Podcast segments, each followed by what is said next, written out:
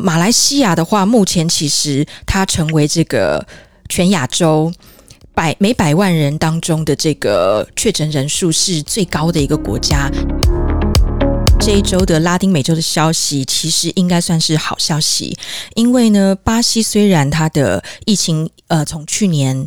到现在其实都蛮严重的，那但是目前呢，已经看见了一个单日确诊人数的稳定下降，而且呢，它的这个疫苗的施打率大概也在呃算是高速的往上成长，比如说它的这个施打完单剂、接种完单剂的民众已经到达百分之五十，然后。已经两剂都这个接种完成的，也已经高过了百分之二十，所以呢，它现在的单日确诊人数大概已经下降到了去年冬天。之前的这个水准大概在呃每日两万多，那以巴西一直以来的情形来说，现在可以说是持续的趋缓了。所以呢，其实巴西政府现在除了继续冲这个疫苗施打率之外呢，它还有一个新的措施，也就是说，它呃。给予这个 EUA，给着这个南韩的这个 Celtrion 这个药厂所开发的新冠肺炎单株抗体治疗药物，叫做 Rectamimab。那这个药物呢，其实或者说类似的药物，它其实在世界上还有其他的别名，而且呢，呃，其实这一款的药物在印尼目前也已经核准使用了。那么，像在巴西，它的卫福部相当于卫福部的机构，最新有一个呃统计的数据，也就是他们目前因新冠肺炎而死亡的病例大约在五十八万人左右。那当中呢，事实上只有百分之三点七，呃。根据他们的了解，是这个已经施打过新冠肺炎疫苗的，也就是以这个巴西的实证的数据，也支持了事实上施打疫苗能够有效的降低致死率还有重症率。呃，这个是巴西的状况。接下来是阿根廷，我们前两三周开始就有为大家提到，阿根廷呢是属于大量引进。俄国的这支卫星五号 Sputnik V，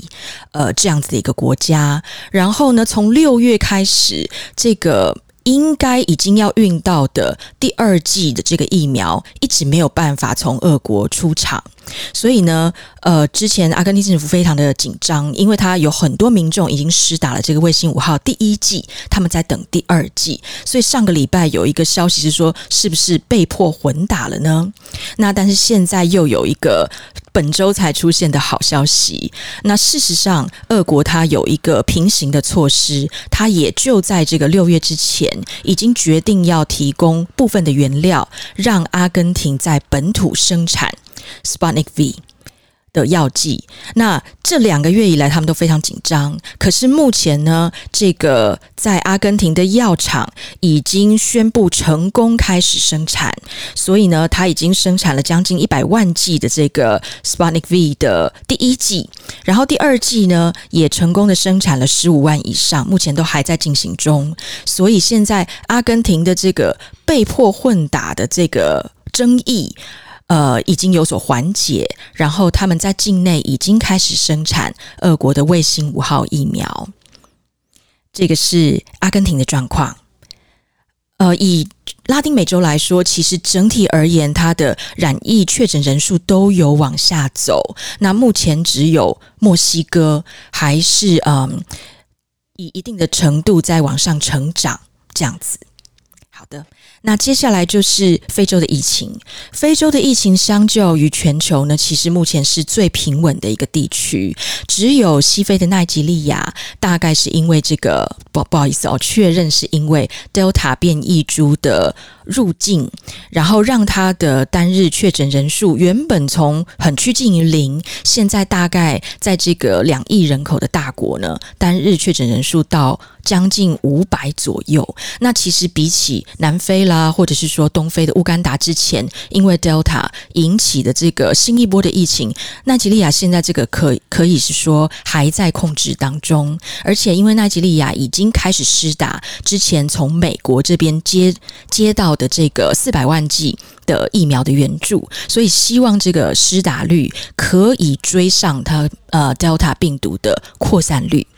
这个是非洲的状况。那其实非洲目前的另外一个议题，嗯，是这样子的，就是大家一直在讨论，为什么非洲有些国家竟然会需要销毁啦、焚毁啦，还有这个抛弃一些他们接受的捐赠的疫苗呢？那有一些之前有些声音，呃，好像是有点指责，是不是非洲政府的行政效率不佳，然后浪费这些疫苗？那目前。其实，呃，《经济学人》（Economist） 他新出了一篇综合性的报道。那他其实是帮非洲辩护的，因为他的意思是说，非洲今天的交通环境、它的仓储条件，还有它的工位接种疫苗的这个环境跟设施，还有人力，其实。我们已经不是第一天知道它是属于一种比较那个缺乏资源的状态了。所以，如果在这样子的环境之下，我们还刻意要教给他一个必须这个零下负多少度才能够储藏储存的一种疫苗，或者是我们。给他的那个效期偏短的，可能是是不是我们国家临时决定不采用，因此把这个只剩下两个月、一个半月的疫苗捐赠给这个非洲国家，然后上万剂、数十万剂的疫苗要他在一个月以内施打完，是不是本来就不可能呢？所以这个《经济学人》他这篇文章是在说，我们虽然这个 COVAX。这个疫苗援助的方案是利益良善的，但是我们真正要给这个受捐助的国家的时候，本来是不是就需要考量一些实施上面的可行性？然后，如果真的这个疫苗已经过期了，我们是不是也不能够把这个责任完全加在接受这个疫苗捐赠的国家？这中间有很多的变相，还需要国际间的讨论。那这个讨论呢，还跟跟着一则小小的新闻，也就是说，挪威已经在日前立法确认，呃，立法禁止他们国家不能够使用 AZ 疫苗，但是他手上有一批。这个五十八万剂的 AZ 疫苗即将在九月底要到期了。那当然，我们知道这个是非常可贵的战略物资，所以他就透过了一些外交上面的联系，最终是确认呢，要在这个八月的现在，然后把它捐赠给乌干达。那目前是已经抵达了，只是说。我们来评估一下，像乌干达当地的这个疫苗施打的量能，然后还有就是现在这批疫苗的效期已经剩下可能只有一个半月了，所以乌干达政府接受了这批捐赠，可是他倍感压力，因为这个效期已经剩下非常短，所以呢，他们国内也有一些相关的讨论，因为虽然这是可贵的物资，可是是挪威在。立法禁止了之后，才决定要转送给乌干达，并且效期非常短的这样子一个压力之下，所以现在在非洲呢，嗯，有一个议题讨论，就是关于疫苗的这个我们接受捐赠，还有事实上实行施打上面的这个落差，这样子。所以说，呢，在全球现全球援助的时候，其实要调整一些角度，不是说我丢疫苗给你，然后你一个月内要把它施施打完哈。其实这件事情都会常常分享，加拿大有这样的状况，加拿大那他们是买啦，他们是那个到到货了哈。可是一个月内就要施施打完，其实也会有些勉强。这是不是非洲也是有一种类似的状况？就说那个该国家决定决定说要捐的时候，其实都已经效期都快要到，是不是听起来是这样子？对，其实之前非洲像是这个南苏丹，然后还有这个 DR Congo，他们其实就有反映，是不是说这个校期的部分都偏短，然后他的国家本来就不足以有这么多的医疗人力，而且这个是一个常态。我们并不是说能够马上为了接种 COVID-19 疫苗就生产出大批的医疗人员，因为这个这个环境、这个条件是不存在在某些非洲国家的。所以，其实之前一直以来都有这样子的讨论。好，呃，好的，嗯，谢谢张医师的 comment。呃，接下来呢，就要提到亚洲的疫情了。其实现在亚洲是全球疫情的一个呃比较需要关注的一个区域了，是一个热点。那当中其实比较好的状况呢，是印度。印度的这个第二波疫情自从回稳之后，其实现在是属于非常稳定的状态，并没有说之前他们官方有点担心，是不是庆典季要开始了，疫情是不是会再有变化？但是目前呢，它的数字也都是非常平稳。接下来就是印度，其实有个好消息，之前他们中央政府非常这个信誓旦旦的、信心满满的说，他们即将在今年。九月，也就是不到一个月之后的这个九月，他们就可以再把这个疫苗施打量往上冲高。那当时我们其实，在节目当中也有分享有这则消息，他甚至说他还要开始对于这个青少年族群都要施打。那我们不晓得他的这个疫苗的产能啦，或者说他的策略上有什么样新的突破。那现在这个新的突破已经公告了，也就是在印度本土呢，已经开始生产。俄国的这个跟卫星五号相关的，它的姐妹作就是 Sputnik Light 这支疫苗，而且这支疫苗是单剂的疫苗，所以呢，它在这个呃施打的有效性开始产生，可能呢是相对于。其他的两剂的疫苗更加的缩短，所以印度已经成功的生产了这支疫苗，并且预计在九月的时候就要开始施打。所以这个就是我们之前不知道的印度的秘密武器。而且呢，呃，我稍微为大家看了一下，我们之前提到好多次印度。即将开始本土生产疫苗，那它现在在本土生产，事实上已经有四支了，两支是它的国内研发的，也就是 Covaxin 还有 Covishield。那接下来呢，就是这支 Sputnik Light 是刚刚确认生产成功，并且要开始施打。另外，这个 Novavax 也已经在印度生产了，而且有新闻报道说，其实他们已经囤积了非常多的这个。呃，药剂这个施打的针剂，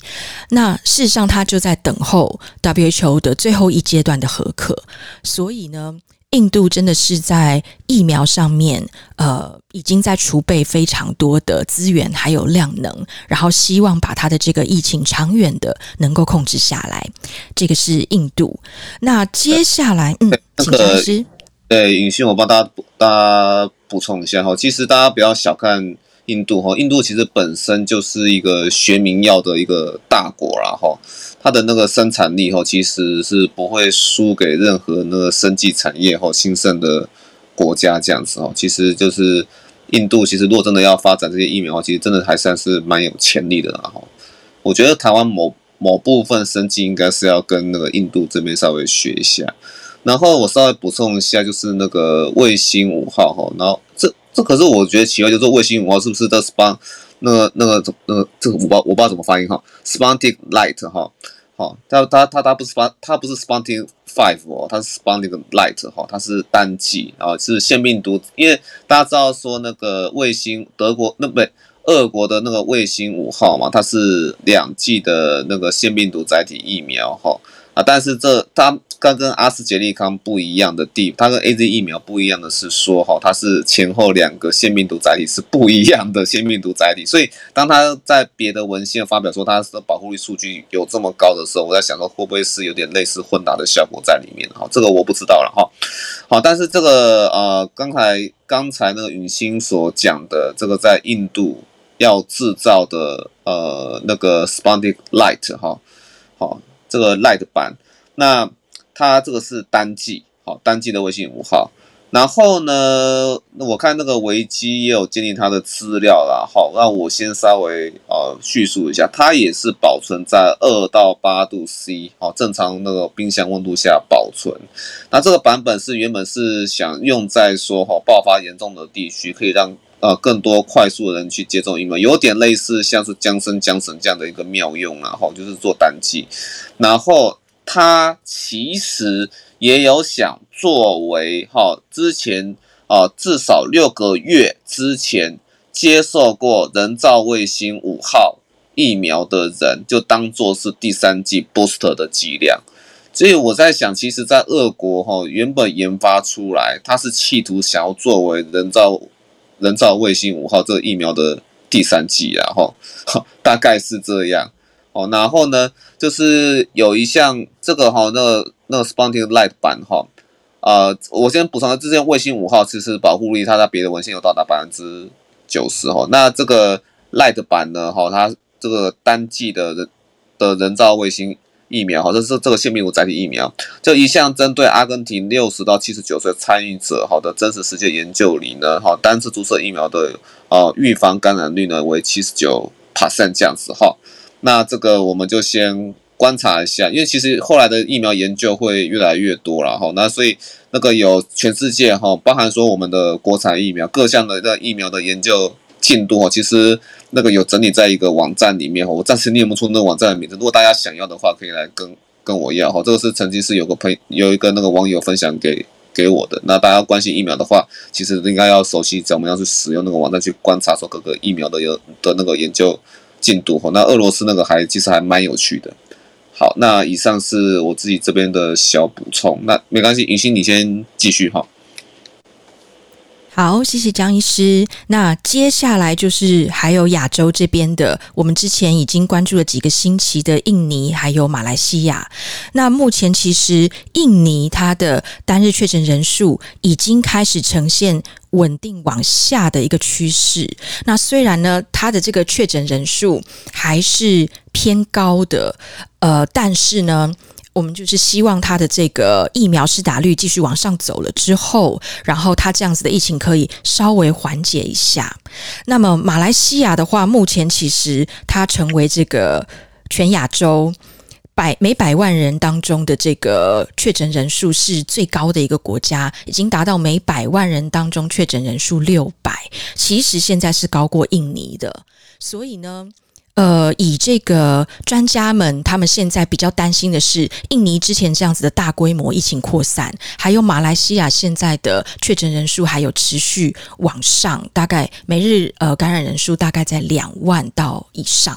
那他们怕是不是这个区域会产生一些比较强的这个变种株，所以现在虽然还没有最新的消息，但是呢，专家们正在密切关切这个印尼还有马来西亚这边产生变异株的可能性，或者是最新的动态。那以马来西亚来说的话，它相较于印尼比较稳定的就是它的疫苗的施打率，它现在其实呢，全国已经施打完一剂的已经高过百分之五十了，然后最少施打完，呃，就是说完成的。这个施打的也已经高过了百分之二十，所以算是一个达到基本门槛的一个稳定量，并且速度还在很快的往上走。所以马来西亚为了要奖励这个呃。特推行这个施打疫苗政策最好的这些地区，还有呃愿意施打疫苗的个人，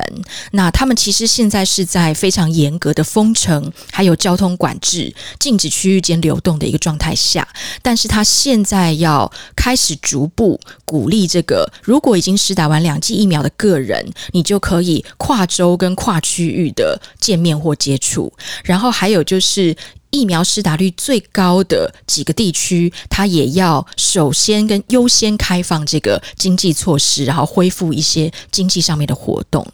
这个是呃我们在亚洲这边疫情的一些更新。好，就把这个再交还给张医师。哦，听起来就是印尼这边，OK，有在微微下来了哈。OK，不过他们也是有，他们他们现在疫苗，我看雨欣您给的资料也是有有有要用的 Sinovac 嘛，还有 Coronavac 嘛，就是科按国国药嘛，哈，OK，有有有，其实都有。嗯哼，结果马来西亚还在往上升，这个其实还蛮蛮意外。所以说，马来西亚从台湾疫情之前，哈，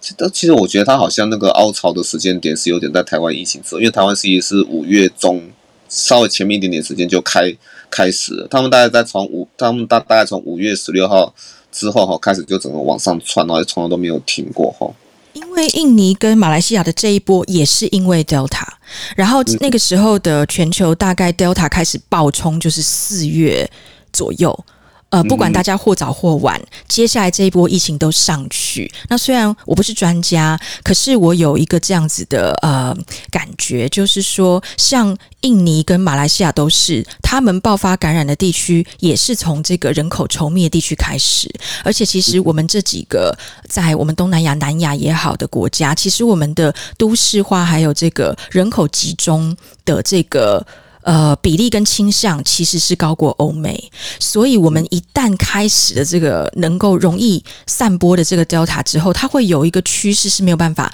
马上掌控住的，就像它一定会到达一个高度嘛，然后开始预期走下坡，就像在南非那边也是，那它是属于首都跟大城市的感染，它也是一定爆发到了一个定量，可能很多人已经染疫了，或者是。嗯，有一些相关的治疗过后，它才会往下走。呃，允星有张张图哈，就是那个 CNBC 那那一张哈，就是整个从最底下是新加坡刚起来哈，然后往上的话还有菲律宾、越南哈，也是刚从也是从九月从七月哈就就就开始往上爬，然后印尼呢运气还不错，刚下来，泰国就正在往上爬哈，那现在。看起来最惨的还是马来西亚，允欣那个纵轴哈，零到六百是每百万人有多少人感染吗？是每百万人。哇哇，马来西亚真的是很惨，我真的很担心下次的变异株就是从马来西亚出来的。呃，世界的专家也在担心，所以他们现在密切关注。对啊，哇，马来西亚，好，那这边我想，这边我想再稍微 highlight 一下哈，就是说。那个一样就是，其实现在好像越新的药物都越来越混合单株，喂，这个应该是单株抗体而已啊，后就是有 MAB 结尾的，就是在那个巴西哈，那他他就当通过 EUA 通过韩国哈，那个 Celltrion 的的那个新冠肺炎单株抗体治疗药物哈，那这个药物我稍微呃帮大家稍微讲讲一下哈。其实这个都算是那个病人比较前期。目前呃，除了说那个单株抗体，只有那个呃介白这个抗介白素六是比较适合在重症的病人之外，好，目前看起来所有的那个新产生的那个单株抗体，不是老药新用哦，哈，是那个比较新的那些单株抗体，或是说哈混合的单株抗体哈，那基本上都是针对说病人哈在比较轻度的时候哈就要就要及早使用。那轻度及早使用的情况之下，哈，那像这个呃，通过巴西通过这韩国的单株抗体，哈，那在呃住院第二十八天的死亡率，哈，显著降低了百分之七十二。好，那所以基本上都是看每个国家的住院制度，然后能够早点给的话，其实都能够发挥一定的。效果啦，哈，那其实大家有说，其实不是只有疫苗啦，哈，那些重症治疗的药物的介入，哈，那未来也是会是一个研究重点，这样子。好，那大概先补充到这样。那诶，不知道图医师和孔医师刚才听到那个非洲和南美洲，哈，那所有的还有东南亚的一些情况，我我看马来西亚真的真的很担心，不知道涂医生、孔医师有没有什么样的想法？就你们那边所知道的。我很快补充一下那个斯普尼克 Light。因为去年十二月就有看到这样的新闻，是是这样了哈。斯普尼克第一季、第二季本来就是故意选取不同的腺病毒，一个是二十六型，一个是五型。那二十六型其实就跟 Johnson 一样嘛，是是一个人类比较少感染的腺病毒，就理论上少见，我们多半的人对它没有已经有抗体，所以它理论上效果会比较好嘛。那可是它的第二季。就跟我不知道有多少人听过哈，中国大陆其实军方单位也有一支叫康希诺的腺病毒疫苗，它是用第五型。那这个第五型其实蛮多人得过了，所以它它理论上效果会比较不好。那可是反正俄罗斯他们就设计这两个故意用不同的，这蛮有趣的啊。关于刚刚说类似混打，对啊，用不同的腺病毒，诶，结果它做出来保护力好高哦。最最早三期临床线九十一 percent 哈。那可是去年底哦，就有新闻说这个第二季比较难制造，我我不太知道为什么，就是它第一季、第二季完不同腺病毒嘛，他说反而第二季成本比较高，比较难制造，所以因此普丁当时就有提出一个构想，我们是推出一个轻量版本，打第一季就好了。那他们说初步资料第一季看起来其实还有八十五 percent 的保护力。那所以其实说穿不值钱呐、啊，这个 Sputnik Light 就是只打第一剂就好的意思哈，不是一个另外一个全新的疫苗，就跟大家补充一下。哦，对，我我孔医师讲的很对哦，要要省当时也是说打一剂就好，这是因为那他们用的是啊人的 Adenovirus 的话，的确第二剂会更没有效，第一剂一就已经要小心了，那第二剂可能没有效。那我们台湾用 AstraZeneca 啊，第二剂还算。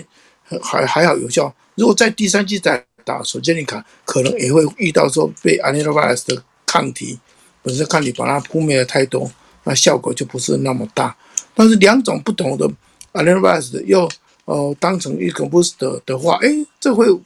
等于混打了，这等于混打，的确是会比较有效。我比较担心的是马来西亚，的确那蒋医师有想讲说，它快速上升的那个呃期限哈，这个。呃，让整个亚洲，包括印尼等等，现在目前亚洲已经全世界最厉害的地方了啊，所以这个部分未来我们接触的对象如果比较近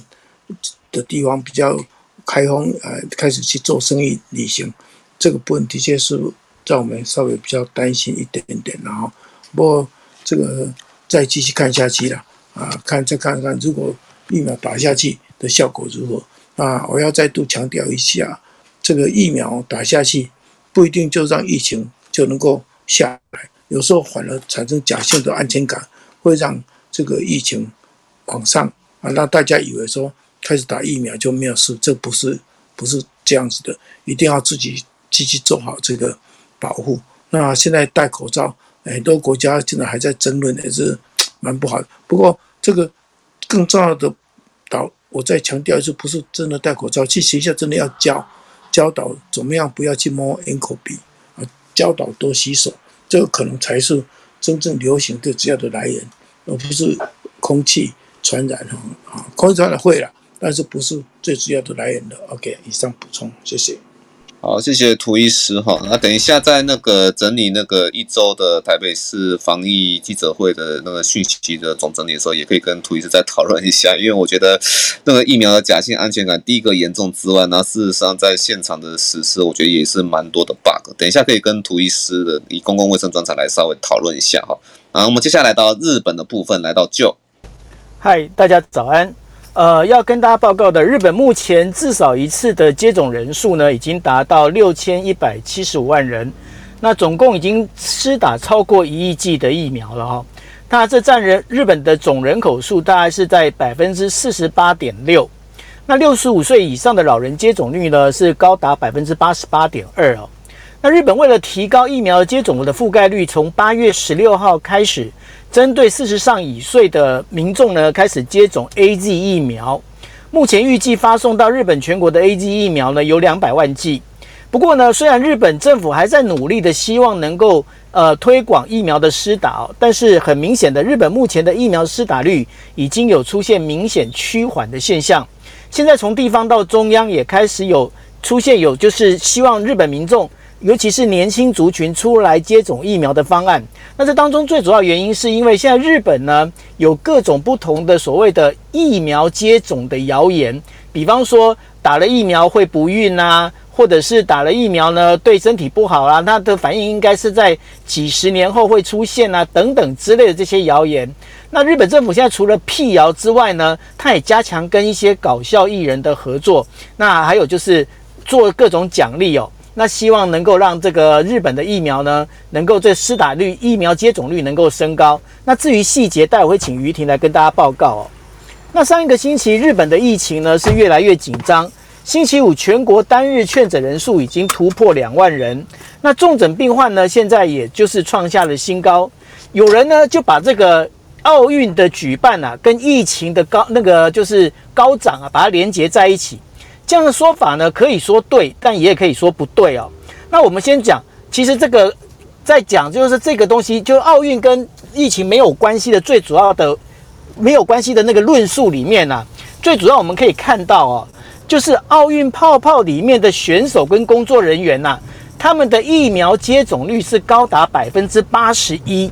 然后呢，疫苗的那个就是他们每一次都要进，就是选手出门都要去筛检。那总共在这几这这一段奥运期间的一个比赛里面啊，总共的筛检率是高达百分之六十二，呃呃，不是高达六十二点四万件。那这阳性率呢，只有百分之零点零二。但是在同一个时期，东京都里面两次疫苗接种完成的比例是二十五点四。那检那筛检的案件呢，只有二十一点七万件，但是阳性率高达二十百分之二十一点九。那这让奥运泡泡证明了一件事情，也就是说，只要高达八成以上的疫苗接种率，的确是可以降低感染风险哦。不过呢，这个部分的话，这也是可能会变成就是呃明年北京、东京奥运的一个使用标准哦。不过还是有人认为哦，举办奥运呢，它是间接的影响到东京疫情。这怎么说呢？因为呢，这是当这。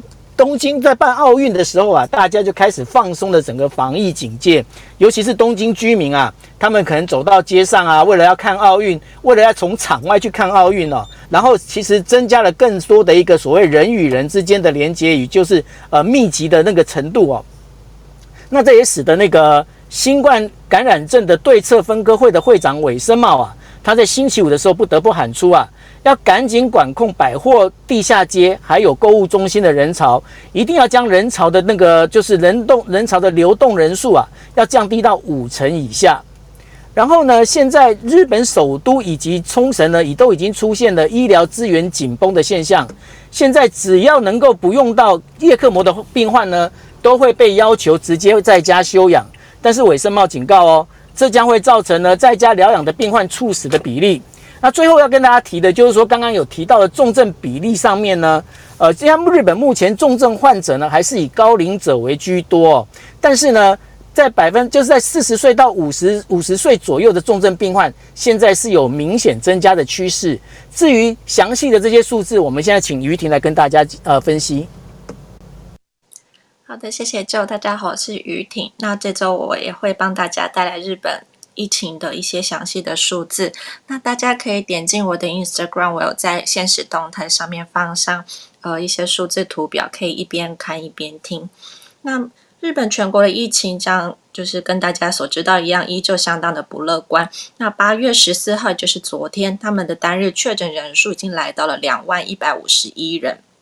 跟上周比起来多了四千多人。那虽然大部分人集中在首都圈，但是日本全国各地都再度出现疫情增温的现象。呃，这个礼拜有十二个府县，呃，已经出现了这一年多疫情以来的感染确诊最高峰。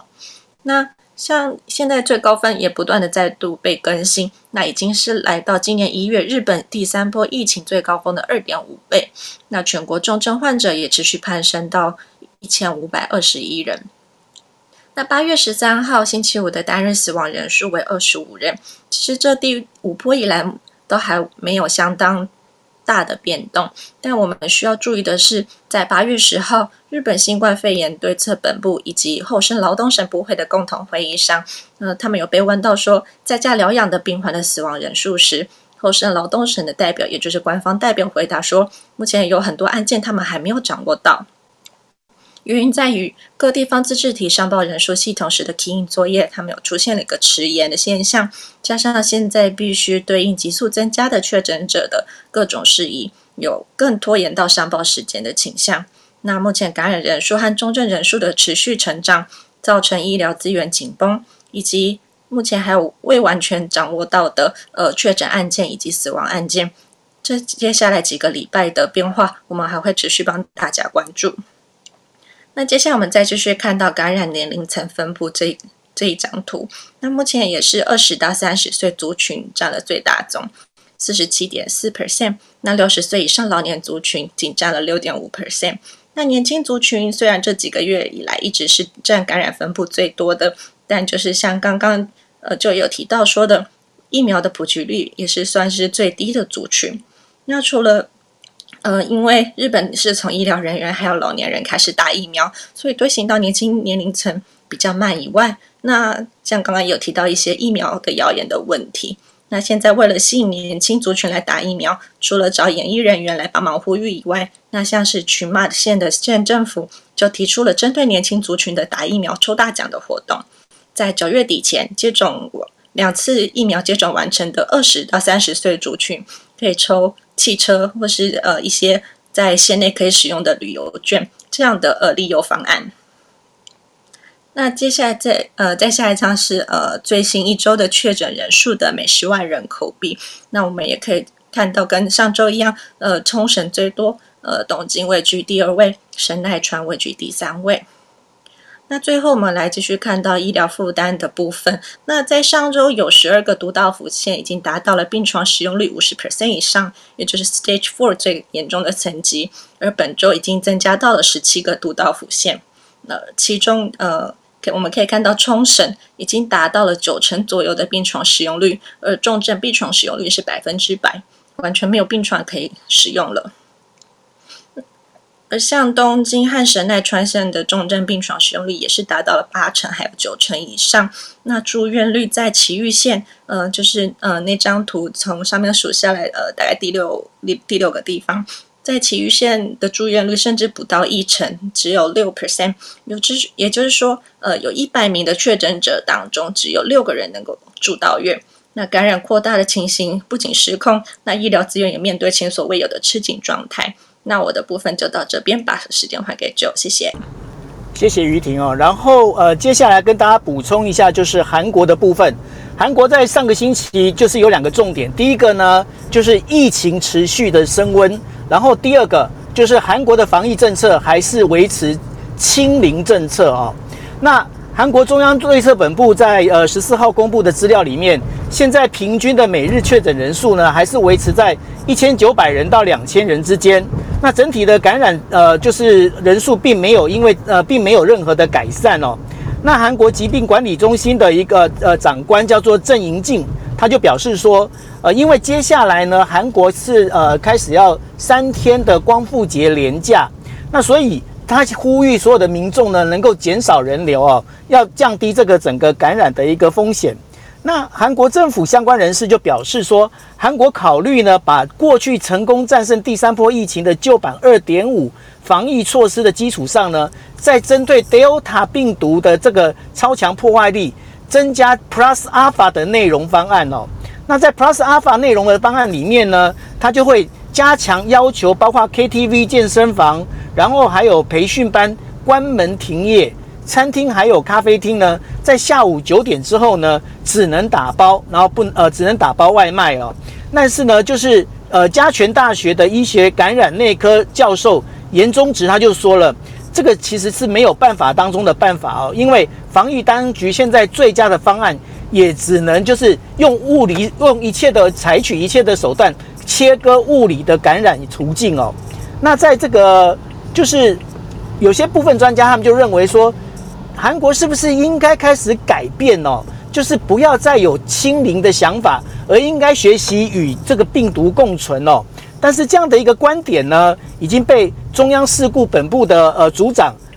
呃否定掉了。他认为说，因为如果韩国现在要改变这样的一个政策的话，必须要整体的防疫策略都要全盘改变。所以呢，现在唯一的方式，也就是说，必须要先增加。增加呃，就是疫苗的施打率，提高施打率之后，最快在呃九月的中秋节左右再来考虑是不是要与病毒共存哦。那所以韩国目前为止还是要保持原先的就是清零政策。那以上这是日本跟韩国的报道，把时间还给江医师。OK，我觉得韩国这位那个呃中央事。中央事故处理本部社会战略组长孙应来，我觉得他这个决定是对的啦，因为以目前亚洲哈，其实接种速度相对于那个欧美哈，相对比较慢的情况来说，这个并不是有做好跟那个病毒共存的准备啦哈。啊，包含说新加坡也还没有完全做到，那韩国要做到是有点太超前了。对，那我会觉得说与病毒共存，其实是除了说大家真的是你确定能够，呃，几乎所有族群都打完两剂哈，那另外就是整个国家的那个呃筛检的量能啊，吼，还有说跟国际之之间那个疫苗护照的一个，或者说其实不应该讲疫苗护照了哈，因为现在有那些变异株的出现，那疫苗护照，我会觉得应该要有新的机机制出来哈。好，那那个可能那些呃护照通行的机制哦，要有个全球的认定标标准哈，要其实要做到很多条件，我觉得才能够达成与病毒共存。我觉得现在大家都还是没做好准准备的。那我这边呃说韩国这边，我这边想特别问一下就换于庭哈，那个我看一下，因为我觉得这个这个讲法会有点 bug 好，那。那个我我讲是说，就是除非你快要到被夜克膜，所以否则就是因为日日本医疗崩溃的情况之下，都都都觉得说你先先不要住院，在家观察。但是事实上，我们对那个一个一个病人哈，他肺炎，然后到 ARDS 呼吸窘迫啦，然后到真的那个呼吸器撑不住，要到叶克膜的部分，这个中间就是有一段呼吸衰竭的。阶段嘛，哈，肺白掉了，那顶多中间可能会用那个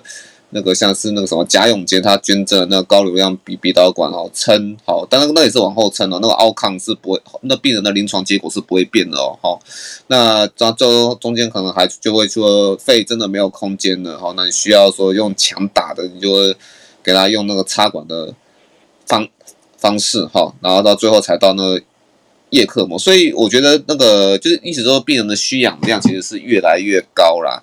所以说，那就你你说那个日本是到叶克膜才要到住院，那个是怎么一回事？是不是应该是说是他那个可能那个肺炎已经有点需氧量太高的时候，就那呼吸衰竭的时候就才准备要住院，还是说那需氧量可能已经？到那个氧气罩要支援的时候，那其实就已经准备要住院，只是说媒体可能报道的比较夸张一点。好，呃，就是日本他们在那个呃新冠肺炎的重症度分类当中，就是它有分四个四类，那就是轻症，然后中度一和中度二，然后还有重症。那中那通常会需要用到氧气的话，呃，就是在中度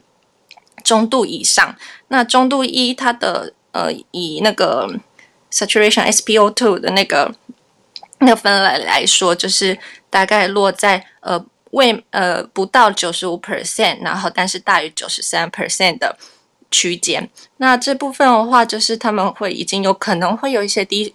低氧的现象，那就是要投呃给予他们一些那个氧气治疗。那到中症呃中症呃中度二的时候，就是。它那个 saturation 已经小于，呃，就吸氧浓度就小于三九十三 percent，那就是必须一定要投那个氧气治疗。那到这中度二的时候，那他们的呃，就是怎么讲？那个厚生劳动省以及那个日本的呃 ICU 医学会，他们提出的那个方针是说到中度二以上的话，那就是需要呃。转转转往那个有可以提供高度医疗的医院医疗设施，那就是从中度二开始嘛？对，从中度二开始。那但是因为现在，嗯、呃，像因为现在就是有很多在家疗养，然后可能会有转转转中度二或甚是重症的病患。那其实日本他们现在是朝着说，也希望像比如说像以前之前印度那样，就是设计。设那个氧气提供站，然后还有一些，还有可以直接在那氧气提氧气站那个治疗的一些药，呃，像之前说的那个单株抗体疗法，就直接在那氧气站也可以提供这些给这些病人的一个方案。虽然还没有实行，但是有提出这样的方针，这样子。哦，氧气站就是说大，就是说可能因为因为大家大家都知道，居家好照顾一个或居家隔离啊，一个最大的问题就是说，其实就不会像病房有氧气可以做 supply。哦，你就会看到说像像上次在《Time》杂志哦，那对印度的报道是看到一一大堆人，然后就是确诊者哈，然后在那个周边都是氧气钢瓶哈，他们就在那边吸。所以说日本有打算要规划去为这些人去做氧气站这样子。对。但是就还在规划当中，还没有到一个呃很确定什么时候要开始。可是这样子，氧气站就全部都感染了啊！我不过虽然也是确诊者，都只会只会有确诊者在那在那边呐、啊。对，可能详细的规划会之后再出来。因为像现在中，他们原本是说中度一就是应该要住院，然后就是呃小心的观察。那可能因为现在病床都不太够了，所以才会提说，到底是不是要等到中度二需要高度治疗的时候再让大家住院那样子。哦，哎，我想要补充一下，那个日本的那个这个轻中重症跟 WHO 不一样，对不对？跟我们也不一样，我们是跟着 WHO，只要那个氧气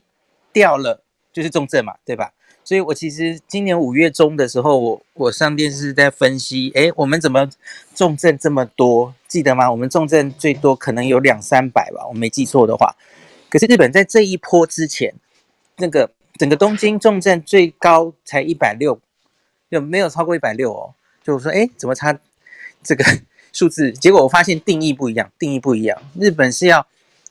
进加护病房插管，或是装上 ECMO，它才算重症哦。不然，假如只是氧气掉，其实就是有中中症一二这样的。大家念 paper 要小心，定义不一样。好的，谢谢孔医师的补充。那这样子我大概了解了。所以于婷，于婷可以再帮大家稍微那个再再那个 recall 一下，就是说那个日本的中度二是从血氧掉到多少开始？好，那我就是再讲一下，呃，他们的轻症就是血氧大于百分之九十六，然后中度中中度一就是在呃血氧在九十三到九十六这个区间，九三到九六，好，对，然后中度二是九十三以下。九三以下，重症的话就是你需要进入 ICU 那里，或者需要人工呼吸器这样子的情况。哦，那他中度二跟那个他那个设九三的标准，跟我们说那个 COPD 那个慢性阻塞性肺肺病哦，如果这个病人原本条件就比较差哦，那那他观察可能 keep 在九三以上，就要跟那个有点异曲同工之妙哈。对，因为他们可能会有三 percent 的误差左右，然后所以他们就是。不是定在九十以下，是定在九十三以下那样。哦，好好好好好。那另外一个就是一个比较，我们会那个一般大众会蛮好奇的，然后日本在在年轻族群的，就对疫苗会有谣言，然后所以说谣言到底有哪些？大家觉得比较值得提的一些荒谬的内容，我不知道就或是于婷可以讲来听听看。嗯，其实跟美国还蛮像的。我觉得可能是就是有些人从美国那边传消息进来日本，因为像日本也他们年轻的族群其实还蛮喜欢用 Twitter 的这种，然后就是会有很多消息在上面那个飞传。那这样就是不孕啊，或者是就是像女生打了疫苗可能会就是有那个那个。不正出血啊，就是可能会那个月月经以外的那个期间也都会出血什么的，这样子一些生可能会有这些生理现象发生，然后甚至就是有一些主有一些年前他们其实也不是说听信谣言了，但是就是会有会有说，嗯，我想就是既然现在疫苗只是紧急授权呐、然后还有很多副作用都还在那个检证当中啊，那我们。是不是要等所有其他人都打了，然后确定这个东西没有问题的话，再打到我身上，我这样会可以比较保护我自己？或者想说，那其他人都打了，那我反正那其他人不会得的话，那我就不会得到，那我就干脆不用打，不是就可以了吗？这种一些想法蛮多的。我觉得很奇怪，这个好像我觉得这种想法不太像是亚洲人会有的哈，居然会在日本的年轻人出出现，因为这其实这些想法在我们台湾人，我觉得不太可能。发生，然后除非是有意的散播，因为我自己的粉专就遇到说，把美国的那一套，哦，因为这个那个时间点大概是连 BNT 要进，那那那个时候台湾还没有进 BNT 的时候，在吵说我我别的疫苗都不要，我要 BNT，而且我现在这个 BNT 准备要来来的时候，结果就有新一波的新一波的那个网络账号变成在在在说啊，这疫苗全部都没有用，人类应该要与这个疾病哈，在不打疫苗情况下共存哈。有有这样的人哈，可是我觉得那个是故意的，那个那个应该是机器人账账号了哈，所以我觉得其实 某种程某种程度哈，还是我们要很很小心说，有些呃谣言的那个消息来源，其实是要阻止我们的那个疫苗施打的那个覆覆盖率啊哈，大概是这样。好，其实那个日本的话，还是有部分那个反反疫苗医师。的网红医师在那，然后呢，虽然说主流媒体有刻意的压抑这一些网红，就是反疫苗的网红医师的言论哦，但是因为现在呃，应该怎么讲，就是社群媒体的那个太过发达哦，这些言论其实并没有办法被完全的，就是被导正回来。所以说，这些反疫苗的网红医师的一些言论，现在也也变是在网络上一直被呃相互拉扯的一个很重要的一个关键。哎，对我我突然讲到这件事情，我想因为有一件事情，我觉得可能会影响到那个日本的四打率哈，因为这个这个新闻有传到台湾来，大家是不是大家记不记得？就是说不知道是礼拜四还是礼拜五的时候，我有看到一篇新闻是说日本好像有一位不知道是护理师还是什么，就是反正就是有一位女士哈。他打完莫德纳之后哈，就大量的掉发。这个新闻后来还有后续吗？主流媒体里面没有在报道这一件事情，没有报道这件事哦。我是传到台台湾来，这那那件事情其实还蛮蛮奇，不过也只有一例。如果大家看到说只有只有只有一例的话，哈，我就觉得说可以都可以再观察一下。有时候美国人应该已经几万人掉发了吧？如果这样的话。对呀、啊，对啊，我也是觉得很奇怪。那虽然说那个那一篇报道，我记得好像从东森那边看到的，他是的确是有附那个那个那位女士掉发的照片，可是我觉得可能跟 underline 有关系啦。吼，那有什么安排只是说媒体他可能不会讲出来而已。这个我觉得可以再看看一下啦。好，那其他人如果说没有的话就，就还 OK 啦。哈，好，那以上就是谢谢那个就吼还有于婷这边日本部分的报道。那我们到沙拉的部分，这个礼拜比较重要的讯息啦，就是呃，卫福部其实这礼拜开始，就是上应该开始已经开准备准备那个高端疫苗的国产疫苗接接种的那个方案了哈。那呃，应该会在明天早上的十点开始陆陆续续有一些简讯通知的方式，所以它这次开放的对象年龄层是包含就是呃一般民众或是三十六岁以上，好，大家就如果没有收到简讯的话，就是可以直接上网去。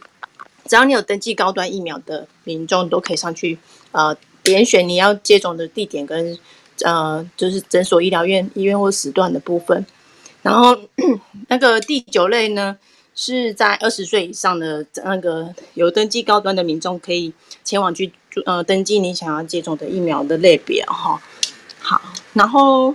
顺便就是呃，大家今天这礼拜可能最重要的讯息提醒大家，如果其他人目前。其他的医院登记目前都还是暂时关闭的状态。还有就是说，如果大家很多医护其实这段时间也一直在询问他们的那个 AZ 疫苗接种的第二剂的那个呃，也没有哪里可以接种。但其实现在 AZ 好像暂时还没有下放的讯息。那呃，有一些呃不确定什么时候会在下放的呃资料来源还不还没有收到消息，所以其实。呃，基层医护其实还蛮辛苦的哈，到处去询问说哪里可以接种，哪里可以预预约产剂。那但是其实真的会有点心疼他们这么那个啦，就是接种不到，然后很焦虑，然后到处询问。其实，呃，别人工作之余还是会担心这一块的一个那个防疫的安全的部分。那也希望就是中央的部分能够做做个呃，想办法帮忙解决这个问题，这样。所以听起来是诊所的呃人员，不还有很多人是缺 AZ 第二剂嘛？听起来是这样是吗？对，还在询问，然后我们都只能跟他说抱歉。OK，这个好，那其实，在我们第一线也是有这样，因为大家大家也都知道嘛，哈，就是在那个呃指挥中心有说，那第一一类至三类，然后他那个呃第一线专职。人员后，他的莫德纳的施打后，那终于是开放。当然，当然也有说是中央开始配送了。那可是目前还是说，目前很多医院都目前都还在配送中了哈。所以说，在等混打的人，他们其实说现在是还在等的哈。那另外就是在那个诊所的第一线人员哈，那个那个民间的那个社区的诊所哈，目前都在哦，那这样医疗人员还是那个还是会有那个第二季的那个 AZ 的需需求哈。所以这个其实还是一件啊，一件蛮蛮蛮艰难的一个情况。好，那希望说之后呢，疫苗到货会越来越稳。哈，好，大概是这样。其实刚其实最近在周末，每次都是周末的时候，就会有有一批疫苗进来了。哈，那慢慢就会分配到我们那些医护身身上，哈，去解决这些问题。我们就等吧。好，那接下来就是感谢 Amy 哈，那帮我们整理了，我们就是。沙老师帮我们报中央哈，那我们这次是来看说那个台北市哈，以这个为台北市作为指标的话哈，有哪些那个呃，从他记者会有整理哪些防疫的政策哈，我们可以来参考一下哈。所以从八月八号到八月十四号的台北市记者会的重点整理啊哈，那现在。就是说，台北市目前好像我记得在别的报道说，其实他们有说的施打率好像有超过百分之五十哈，因为其实施打能量还蛮大，就是靠那个花博的施打站，还有各个医院的那那个施打能能量嘛哈。那协助裁剪的指定院所啊，目前就是说那个我们现在不是说会有些居家广筛嘛，或企业广筛哈，那当然这些呃这些人呢，在筛检之后呢，都还是要到。这个指定的医院所去继续做筛检，然后所以说协助裁剪的指定院所哈，可以可以说哈，每案有大概有补助五千元，然后北市府也会进一步好拟定奖励的办法。那接下来就是这个，我想哈，这个是的确是呃每个县市都正在做的，然后那原意目前啊台北市原本的医疗人力哈为四百多位。那因应大量感染需求的呃增加人力哈，那目前你新增备用人力并进行训练然后啊且纳入警政民政系统哈，然后作为这些那个人力的使用这样子啊，就是大家一起来投入，而不是只有工位的人力然后好，那我刚刚讲的那个台北市防记者会哈的那些详细内容哈，艾米所帮我们打的哈，那其实这个在我的 Instagram 的那个限时动态可以看得到哈一一整篇哈。八月八号到八月十四号，哈，这这一周的，那针对境外这个重点哦，好，针对境外移入哈变异株的案例哈，那新政策除了说一般来说还是往集中检疫所或是专责绑防疫旅馆哈，那如果说有年纪较大，就是有 risk factor 然后有年纪较大、慢性病哈，或是境外病，或是说哈那个有。有那个变异病病毒株哈，这三种状状况哈，就会先移到医院，因为现在这是医疗量呢还够的情况之下啦哈。那如果说是你有一天可能案例数确诊案例数又再次去爆发的话，其实就不一定能够去做这样的配置啊哈。那目前那个变异株的话，其实在我们那个临床第一线还是会到那个负压房去，是特别待遇哈，Delta 哈。那其他如果说会收到专责病房的话，一人一室那种那种都还是那个呃。阿法猪这样子，不过其实以现在的那个专责病房的状况啊，其实社区真的是少很多了。大部分像之前那个呃养老院哈、安养院那个集中感染，其实现在也呃能出院的也几乎都快出出院了哈。现在就变成说是恢复到过去专责病房，它的因为医疗负债嘛。现在很多都恢复成清消之后，这个时间点已经变成了正常病房。那剩下原本的每家医院至少都会设一个专责病房。那这个专责病房其实当病人没这么多的时候，也会去先住一些可能比较疑似的病人。啊，觉得确定没有问题的话，好，他再把它移到好，再再再再把它移到那个绿区的病房这样子哈。所以就是说的医院都会分成红区和黄区和绿区，黄区就是 ambiguous，就是还不知道这个病人到底有没有。那这个通常都是在急诊的那种单位，或者说在缓冲病房。缓冲病房未来也会也会撤啊，因为缓冲病房现在和现在的专责病房角色是很重叠的。好，那当病人没有这么多的话，好，那接下来就是呃中央哈会配发五千剂莫德纳疫苗，这是台北市啊哈供专责医。医院的那个医护人员去做施打哈，然后另外就是餐厅的部分，大家比较关注餐饮，因为昨天是情人节嘛哈。但是目前就是说有一稽查一千三百五十三间哈，有一百多间其实是比较不及格哈。好，那他说第一个包含说是员工的健康记录，然后呢，那员工健康记录好像没有确实做好那个呃上传的管理吧哈。那另外就是消毒与保持距离。好，那现在并并没有开发，但多次如果未改善的话，仍然会开发。好，那其实我会觉得这餐厅，因为大家如果有去情人节，呃，看很多餐厅的那个方式的话，我我我其实会认为说，那个两个人或三个人这样吃饭，中间摆隔隔板，我觉得效果真的没有说想象中的这这么好了。因为其实我看到。比较多都都是说大家要讲话，大家就哈头绕到隔板的一边就去讲哈。大家应该知道我在讲讲什么，就是说并不会说面对面的乖乖在隔板那边讲话，而是说头绕到隔板旁边在讲话。不然就是说要做梅花座，那两个人在吃饭的时候，然后四个人的桌子，然后说要做梅花座。好，所以就是我的正前方好是空的，然后他在他的正前方也是空的，这样子好，这样子斜着坐哈。可是事实上这种情这种安排也是讲话的时候，他也是斜着头面对面讲哈。所以我会觉得，嗯，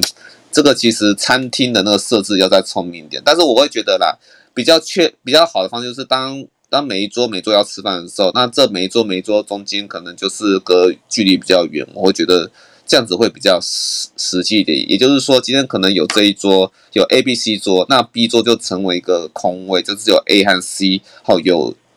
A 和 C 两桌有坐的。我觉得这样子会这样子其实会比较好了哈。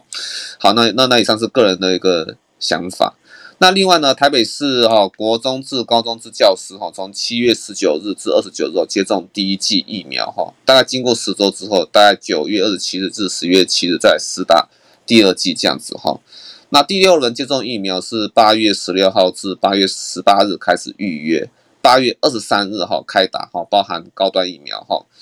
那另外就是这个是台北市的看法了哈。那冠状病毒呢，应属于秋冬高传染病毒哈。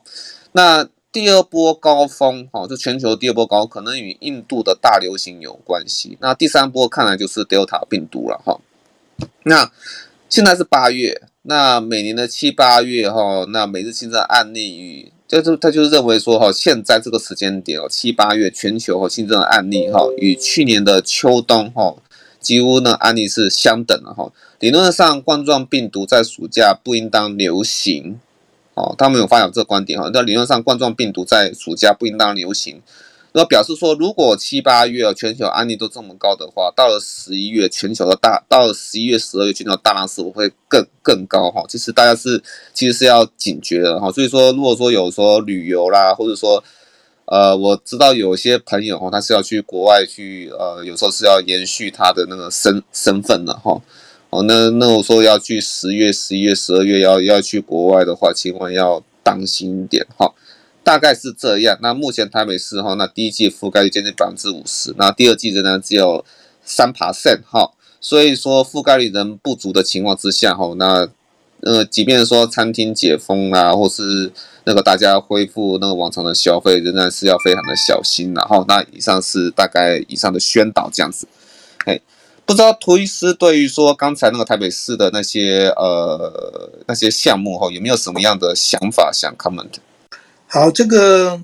台北市现现在因为是全呃台湾的焦点，因为它啊是不是陆陆续续在发生哈，那变成。呃，以前过度不紧张，现在有点稍微还过度紧张啊。我一直认为这个目前都到个位数，这个其实是十天前的感染，不是现在，就是现在发现，所以表示，嗯，在这个十天前是两个礼拜前就已经开始下来到这个有意义的看到不必那么紧张的程度。那当然，很多医界人士哈，对于万一再爆发所产生的这个压力，有一些特别的焦虑啦。因为每次穿着这个兔子装啊，太空装跑来跑去很辛苦，所以这个部分呢，啊，医界比较呃呃不敢说开封太快哈，尽量说要保持啊这样子的紧张一下，这个我可以了解。不过因为我们每每每关一天了哈，是我们经济损失是非常大。那啊，从这 COVID-19 以来，大概是已经花了一兆所以上的这样子的。纾困啊，加上其他的，包括疫苗等等啊，我们每关一天呐、啊，差不多花了二十亿啊，所以要赶快开始哈。那政府当然已经也开始要用振兴这样的意思，就准备迎接了啦。那至于这个，我们一直认为说，呃，大家应该不要对这个清零哦，抱着的太那个太我们叫什么 stereotype，说一定要清零才这个怎么样，不然的话就紧张这个。虽然不要想说什么跟跟跟病毒并存，但是这个事实上，诶没有办法，因为总是会有无症状的感染者。那你你检查，又虽然认真检查，还是有检查不出来的这个呃假阴性的这个呃问题发生。所以这个部分未来要怎么样子开始在社会上解封，以及到未来甚至这个边境的解封哦，压力也会越来越大。那这个也要及早。面对啊，台大的陈秀熙呃教授跟我都认为说，不要再啊一直想说一定要清零，这个观念哦一定要开始呃解脱了，不然的话啊大家都这样怕来怕去，政府就不敢下令哈呃来这个降级，将会造成更大的一个呃损害。那不然这样怎么办呢？也就是说，我们现在就是一定要把我们大家开始过比较正常的生活，但是还是要做好自我的保护措施，让这个我们叫 NPI 啊，非医疗相关的这个作为继续认真的做，但是不要到这个什么啊三级啦啊，甚至很快，呃，你能不能往一级往呃这样子呃快一点走，让大家的生活更正常？那大家要靠自己了。不要靠说一定要政府要要求我关怎么样我才关怎么样，不然的话就呃这个是靠自己，这样应该是可以撑，然后再加上疫苗的施打率慢慢提升，啊，提升到这个大概六七十 percent 以上，啊，这个又慢慢宽一点，那这样的话应该是我是认为没有那么大的的的困扰。不过这个台北市他讲的哈，呃，说如果对年纪大的慢性病的什么境外特殊。病毒的这样突变就是他们现在在讲的这个哥伦比亚啦，什么病毒等等，这个部分的作为哈，我不我不能讲反对，因为现在的医疗资源的确是还蛮多的，但是这个医疗资源过嗯很多，其实让大家也可以松松一口气，不要让医务人员一定要绷那么紧，那啊有一些力量可以开始来做其他的疾病，很多其他疾病都因为 COVID-19 哦都往后延了。啊，最后是干脆没有，这个中间哦，这个还没有认真统计，可能很多其他疾病反而受害无穷也不一定，所以这个部分你不不一定要这样做。台北市这样做，对我来讲是个什，嗯，那个的哥倒菜多了，也就是说，其实是两回事。因为，嗯，日本的做法是 PO2 呃血血氧浓度一定要小于九十三才送医院，这是讲的是已感染者，那台北市这讲不清楚。看起来好像是检疫中心在在检疫中，检疫其实是对健康人的啦。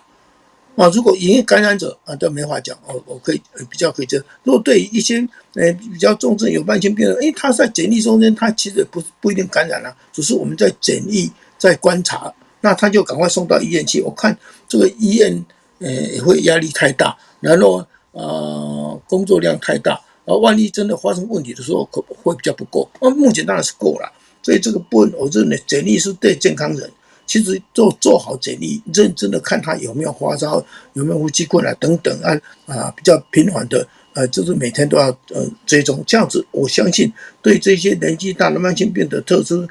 感染者，这样子以特殊境外病毒的这个当然，嗯，我们可以接受，但他的接触者就不需要，不大需要这样子处理哈。我看这个会比较好。那地方政府最重要是要认真的去检。去疫调，一定要把它找出，它究竟可能是在哪里感染的啊？但没有办法的话，只好公布它的足迹。不过它总是会被某一些人感染，才会某人感染才会被发现嘛。那如果是在外国，那你就不没有办法追究，追究也没有什么意思。但如果是在国内感染的，一定要尽量追究出来，才不会说大家这样人心惶惶。那啊，动不动就说要公布足迹等等哦。我看这样，至于秋冬感染呢？我不认为说这 COVID-19 哈，呃，秋冬感染就会特别厉害，用来稍微呃恐吓一下啊、国人，让大家更小心，我是赞成。但是说秋冬就更厉害，这个很多热带的地区的国家啊、尤其是前一阵子到现在，亚洲已经变成最主要的感染区，都是东南亚这些国家来的啊。所以这个我我相信没有关系哈，好不好？好，谢谢。好，谢谢涂医师的 comment 哈，那那个也很感谢大家陪我们一直到中午哈。昨天也是祝大家情人节快乐啦，那也希望说我们台湾在后面的疫情哈，那其实也会越来越好。当然也有些呃专家也是会想说，到底这个大浪我们到底还会撑多久？我想就跟黄立明老师讲的一样，病毒总有一天会进来，但是也是进越好，那其实就越能够延缓了国外的变异株进来哈。OK，那就我们就叫今天哈，那到在这边一周要看国际的第二十期就这边结束了哈。那在后续有有什么样新的议题，也欢迎哈各位 audience 哦，各位朋友来向我这边投稿哈。